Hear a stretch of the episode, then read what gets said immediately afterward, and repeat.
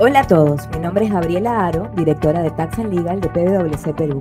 Hola a todos, mi nombre es Katarzyna Dunin-Borkowski y soy directora de Tax and Legal de PwC Perú. Bienvenidos a un episodio más de Infocus, el podcast donde semanalmente desarrollamos las normas y jurisprudencias más importantes en materia tributaria y aduanera y también analizamos las normas legales y noticias más importantes y su impacto en las empresas. Esta semana tenemos como novedad una modificación referida al pago de impuestos y otros conceptos para sujetos sin clave sol.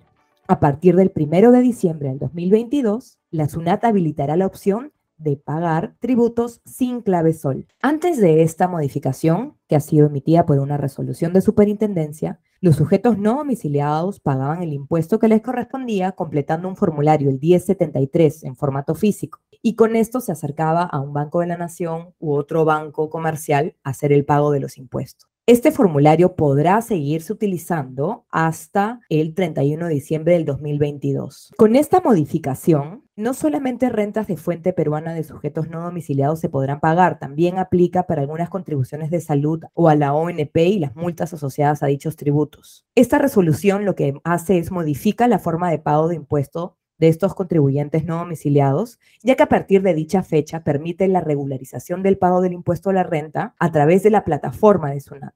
Como comentaba, hasta el 31 de diciembre del 2022, los contribuyentes no domiciliados pueden seguir usando el formulario físico 1073, pero a partir del 1 de enero del 2023 deberán utilizar la plataforma de SUNAT. Con esta nueva resolución publicada en la semana, la regularización de este pago del impuesto a la renta de no domiciliados se podrá realizar desde la plataforma de SUNAT utilizando una tarjeta de crédito o débito y consignando en este portal nombre, apellido, tipo de documento, identidad y una dirección de correo electrónico.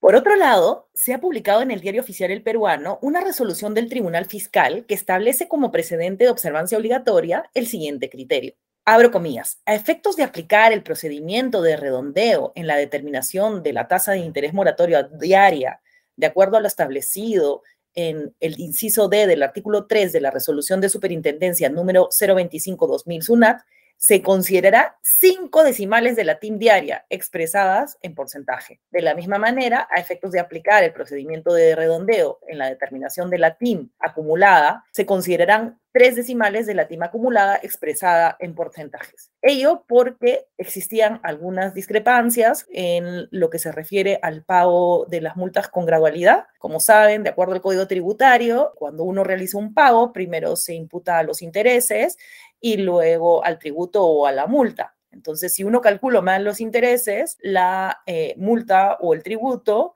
pues no se va a pagar en su totalidad y si no se paga en su totalidad, uno no puede acceder al régimen de gradualidad. de esta manera, pues, el Tribunal Fiscal determina cuántos son los decimales de la TIM diaria que se deben considerar. Por ejemplo, al día de hoy, como saben, la tasa de interés moratorio es del 0,9% mensual, el Código Tributario dice que para aplicar la diaria se divide entre 30. Eh, aquí no hay problema porque 0,9% entre 30 es 0.030000. Entonces no importa el tema de los decimales.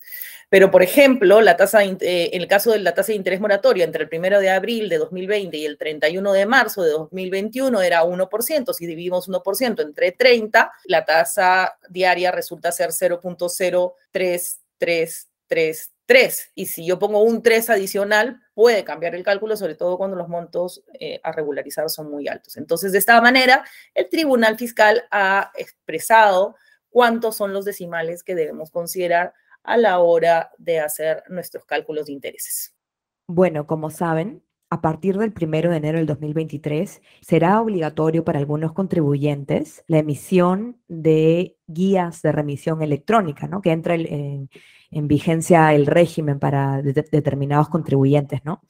Sobre eso queremos conversar hoy día con Raúl Vázquez, gerente de PwC Perú, para que nos comente un poco el régimen, ¿no? Cuáles, quiénes son los contribuyentes obligados y otros temas relevantes referidos a este régimen de guías de remisión electrónica. Hola Raúl, ¿cómo estás? Muchas gracias. ¿Qué tal? ¿Cómo estás, Gabriela? Kitty, ¿cómo estás? Un gusto saludarlas. En relación al tema de guías de remisión que Gaby presentó, ¿Podrías comentarnos qué contribuyentes y desde cuándo deben emitir las guías de remisión electrónicas? Primero, hay que tener en cuenta que el sistema de emisión electrónica viene siendo ya utilizado por los contribuyentes de forma general, pensando en facturas, boletas de venta, notas de crédito, notas de débito. El régimen que se viene, que como bien comentas, que se viene incorporando, que es las guías de remisión electrónica, de manera obligatoria va a ser es, eh, obligatorio para los, para los contribuyentes a partir del del primero de enero y del primero de julio, dependiendo de dos criterios. De hecho, las, la normativa, la resolución 123-2022, establece, eh, bajo un criterio subjetivo, eh, establece hasta tres criterios. Todos los nuevos contribuyentes que el primero de enero 2020, que a partir del primero de enero 2023 se constituyan, estarán obligados a emitir guías de remisión electrónica por todas sus operaciones. Todos aquellos contribuyentes que al 31 de diciembre del 2022 pertenezcan al directorio de alguna intendencia de PRICOS, ya sea nacional, Lima, regional u oficinas zonales, estarán obligados a emitir guías de reacción electrónica a partir del primero de julio del 2023. Y finalmente, todos los demás contribuyentes estarán obligados a, emitir guías de remisión electrónica a partir del primero de enero de 2024 por todas sus operaciones. Eso bajo el criterio subjetivo que establece la normativa. Sin embargo, también establece un criterio objetivo para el caso de los remitentes, en el cual eh, establece que aquellos contribuyentes que trasladen arroz, azúcar y alcohol etílico, eh, cuyo traslado es sujeto a detracción y al, IVAP, entrarán, estarán obligados a partir del primero de enero de 2023 solo y respecto a este tipo de operaciones. Aquellos contribuyentes que trasladen bienes por importaciones realizadas a partir del primero de enero de 2023 también estarán obligados solo respecto a estos traslados. Y finalmente, el traslado de cementos desde hacia zonas geográficas determinadas que están bajo el régimen especial de control de bienes fiscalizados, eh, estarán obligados también a partir del 1 de enero de 2023 solo y respecto de estas operaciones. Estos dos criterios aplican para las guías de remisión electrónica remitente y para el caso de las guías de remisión electrónica transportista, aplica el criterio subjetivo descrito con los mismos parámetros, sin embargo, en el caso del, criterio objetivo por operación, solamente eh, aplican para eh, aquel supuesto referido al traslado de bienes por importaciones y al traslado de cemento. Gracias, Raúl. Ahí me imagino que, bueno, cada contribuyente deberá evaluar en qué oportunidad arranca ¿no? su, su obligación de, este sistema. Yo me pregunto, ¿qué pasa en aquellos casos en los que no hay, no hay internet o, no hay forma de acceder al sistema? ¿Está previsto algo relacionado a, esto? Eh, es buenísima tu pregunta, Gabriela, porque eh, digamos que la migración del papel a lo digital va a exigir también contar con eh, plataformas de eh, Internet y tener, o que la administración cuente con, con el Internet, incluso para la supervisión, porque eh, la norma establece que hay supuestos de, de, concurrencia en la que puedes emitir guías de, de remisión físicas la regla finalmente que es a partir de los plazos descritos solamente se emitan guías de remisión electrónica, sin embargo establece como excepción poder emitir guías de remisión eh, físicas cuando el emisor eh, electrónico, por causas no imputables a él, esté imposibilitado de emitir la guía de remisión electrónica eh, y va a poder utilizar este formato impreso. Y el emisor electrónico cuyo domicilio o establecimiento anexo se encuentra ubicado en una zona geográfica con baja o nula conexión a Internet y va a poder en estos casos emitir, ¿no? De, comentar que sobre este último supuesto hay determinados territorios en los cuales este, se establece ello, ¿no? Y Raúl, ¿el régimen nuevo trae solamente reglas sobre la, sobre la emisión electrónica de estas guías o ha modificado algo sobre el régimen de remisión existente? Me refiero al régimen físico. Correcto, Kitty, muchas gracias por la pregunta. de hecho, la, la, normativa fue publicada, la resolución 123-2022 fue publicada el 12 de julio del 2022 y entra en vigencia el 13 de julio, eh, específicamente para estas, el tratamiento de las guías físicas. Se ha establecido una modificación en relación a las guías de remisión electrónica remitente para aquellas operaciones que se realizan por transporte privado y transporte público. Recordemos que el transporte privado es aquel transporte en el que el propietario poseedor de la carga realiza por sus propios medios el transporte de los bienes. Y el transporte público es aquel transporte que, en el cual se realiza el traslado a través de un tercero transportista que finalmente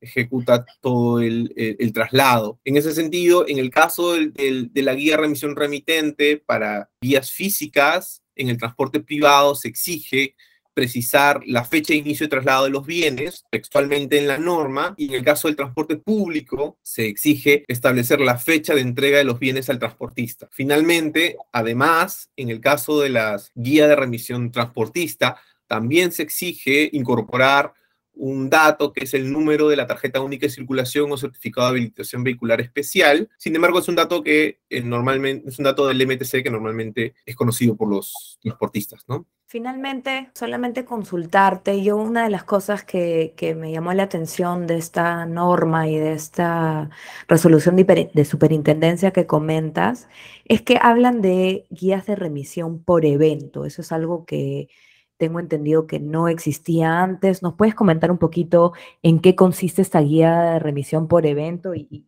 si esto es aplicable para el régimen físico, solamente para el, de emisión electrónica? Sí, correcto. Claro que sí. En el caso de la guía de remisión por evento, de hecho, eso es, es una novedad.